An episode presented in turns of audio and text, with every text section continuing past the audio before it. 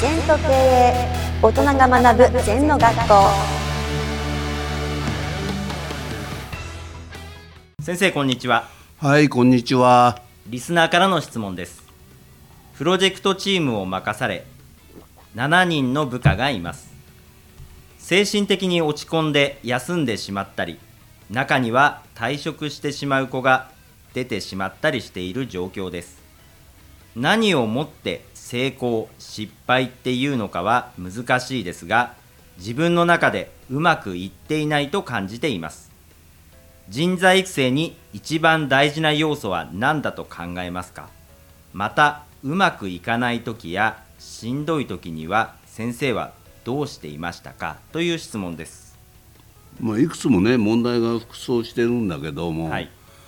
まずプロジェクトチームってどういうことかと。はいやっぱり目的を明確にして、あるべき姿、ありたい姿を明確にして、そっちに向かって、みんなが主体的、自主的に話す組織ができればいいですよね。うん。はい。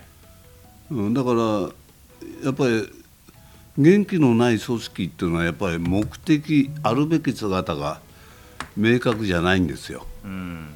まず組織は共通目的達成の場ですからね、だから7人でも何でもプロジェクトメンバーが同じ目的を持たなきゃだめだな。うん。でリーダーが目的を明確にすると。そうです、だから会社で言えば社長がいつも方向性を示す。はい。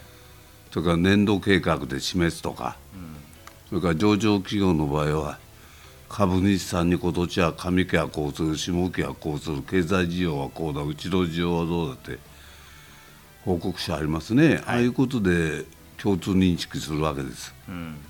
で社員が大勢になればなるほどいろんな手段でね。7人ぐらいならばちょうどいいチームだから毎日毎日朝礼で言ってもいいし。はい。それから壁に張り出してもいいし。うん。なんかそういうまず目的を明確にするっていうことがねはい。一番いいんじゃないかな。で不明確な組織で人は育ちませんよねやっぱり。はい。だから人材育成っていうのはやっぱりいろんな環境が整えないと。うん。例えば指導者チームリーダーの人間力っていうのは一番ありますよね。うん。その人が幅がなくてハウツーしか分かんない人だ。それ以上の人は育ちませんよね、だから私はまずリーダーを私は育ててますから主にね、はい。社長だとか専務だとか部長だとか本部長だとか。まず人間力つけてもらうようにしてますね。うん。はい。じゃあ何をしなきゃいけないかったら趣味ですね、いっぱい趣味持つ。はい。そうするとジャンルジャンルで出会う人も違うしうん。やっぱ幅ができるんですよ。はい。ワンパターンだけじゃどうしてもねタコツボ文化になりますよね。だから趣味って本当にあこの子この人伸びてんなったらいろんな趣味持たれてんねやっぱり。うん。だからいろんな切り口楽器もできるとか。はい。ゴルフもやるとか。なんか自で自動車で旅するとかオートバイも乗るとか。やっぱりいろんなことが豊富な人が伸びますね。うん。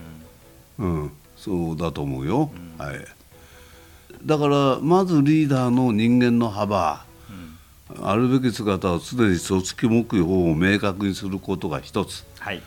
それともう一つはやっぱりその人それぞれの自主性主体性独自性を出すことね。うん。だから右向け右じゃダメだよね。はい。